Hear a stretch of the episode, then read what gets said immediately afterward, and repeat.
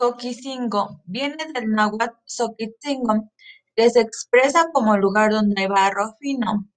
Antecedentes prehispánicos. Dentro del territorio municipal se conserva una roca donde está impresa la huella del pie de un niño. La roca se encuentra en las inmediaciones de la cabecera municipal y es mejor conocida por los habitantes como el Piecito. Debido a la ubicación sobre el antiguo camino que se ubica Joquisingo con los pueblos de San Francisco y Maztleca, no se puede descartar la posibilidad de que ésta haya sido tallada con las manos expertas de los tlatequis prehispánicos de Joquisingo, para señalar su octli o camino, como era la tradición en estos artífices de la piedra. Antecedentes coloniales. Joquisingo aparece en la relación de los obispados de Tlaxcala, Michoacán, Oaxaca y otros lugares en el siglo XVI. En 1570, San Miguel Zuquitzingo, perteneciente al partido de Tenango del Valle, cumplió con su deber tributario y de la cuestión eclesiástica y de la Iglesia, según consta en un documento inscrito en el Arzobispado de México. Monumentos históricos. Se encuentran tres estatuas, dos de ellas en la cabecera municipal, la de León Guzmán y Don Miguel Hidalgo.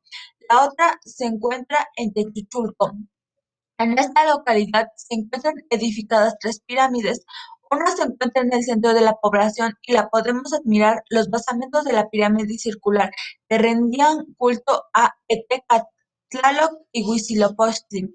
En las otras dos pirámides se construyeron dos capillas, de las cuales una fue construida en el Calvario de la Preciosa Sangre de Cristo y en la otra se encuentra edificada la capilla de la Virgen de Guadalupe.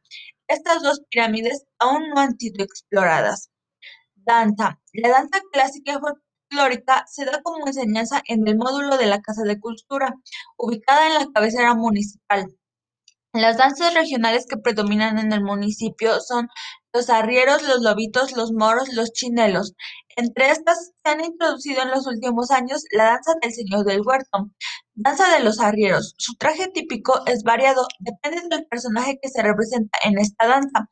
El traje que portan actualmente es de camisa blanca, pantalón blanco, paliacate rojo y adornos bordados, sombrero de palma, guaraches, morral de ixtle, gabán de lana de colores intensos. Dentro de los participantes también se hallan Mujeres, danza de los chinelos, son acompañados de música de viento. Los danzantes se cubren de rostro con máscaras, con una enorme barba y el cuerpo lo cubren con túnicas multicolores. Los danzantes son originarios de la misma comunidad. El número de, de bailarines es variable. Se representan en las fiestas patronales que bailan un ritual desde la mañana hasta el anochecer. En cuanto a la regulación del orden en el municipio, existen normas que son de suma importancia en cuanto a las garantías que ofrecen para los ciudadanos y el cumplimiento de sus distintos derechos fundamentales. De modo que ante tal exigencia de un conflicto entre dos partes implicadas, se puede recurrir a la interpretación de las mismas o bien seguir el procedimiento que se haya fijado para tal situación aunque estas normas a veces no se aplican de la forma correcta y los ciudadanos se la toman a la ligera en situaciones como la quema de gran cantidad de árboles. A veces no hay sanciones y tenemos en cuenta que ocasionan un daño muy grande al municipio, por lo cual creo que hace falta más normas que cuiden del medio ambiente y que de verdad se apliquen las sanciones correspondientes para resarcir el daño causado y sobre todo que la sociedad colabore. Elementos mm, ambientales del municipio. Flora.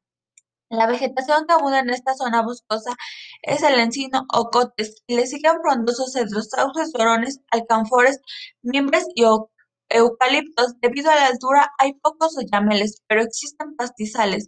Dentro de las plantas se hallan el chichicaxtle, trébol de monte, trompetilla, masfuero, chicalota, hoja blanca. Entre los árboles frutales están el tijocote, la pera, el capulín, el chabacano y la ciruela. Fauna: En lo que respecta a la fauna silvestre, se encuentra el conejo castellano de monte, armadillo cacomixtle, hurón, tejón, zorra, tusa, tacuacha. Entre las aves encontramos a la calandria, cardenal, gavilán, sopilote, correcaminos, chichicuilota. Dentro de los culíbridos, lo que más abunda en este territorio es la serpiente de cascabel, la culebra de llano, la centilla, lagarto, camaleón, escorpión y lagartija de teja. Hidrografía. Nuestro municipio es regado por los arroyos temporales que se forman que las lluvias a través de su recorrido reciben las aguas negras de la comunidad de San Francisco, perteneciente a Tenango del Valle. El río de Joquisingo circula de norte hasta el sur de Cuernavaca, Morelos, sin que se aproveche estos. Los recursos hidráulicos municipales se conforman de 12 pozos y cuatro ojos de agua, los cuales suministran el vital líquido a la población.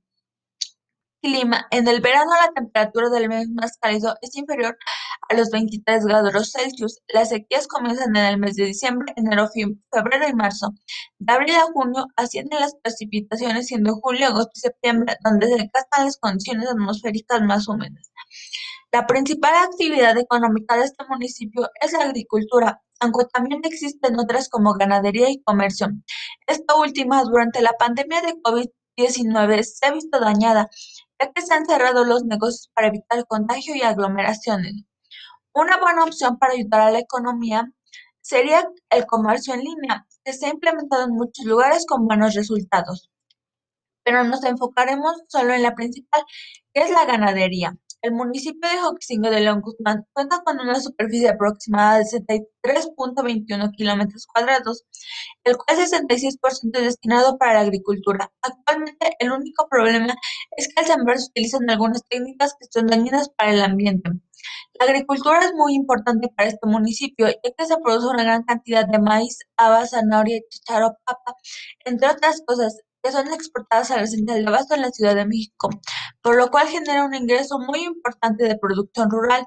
Existen 1.150 establecimientos, de los cuales cuatro son de riego, 1137 es de temporal y riego y nueve solo son de temporal. La problemática de esta práctica agrícola es que la siembra de temporada por los meses de febrero y marzo se quema el pasto que se encuentra en el área donde se va a sembrar por solo una creencia, ya que se piensa que así la tierra producirá mejor siembra, pero muchas de las veces no los campesinos solo entienden el pasto y lo dejan sin verificar que ya está apagado. Por consecuencia, que lo dejan encendido, el fuego se expande y muchas veces llega al bosque, ya que está muy cerca de ahí. Nos encontramos entonces con una problemática ambiental, a la cual la solución sería concientizar a la población del daño que causan estas prácticas, implementar normas que prohíban la quema del pasto. Así también incrementar nuevos métodos para esta práctica agrícola que no dañen al medio ambiente y en las siembras evitar el uso de químicos.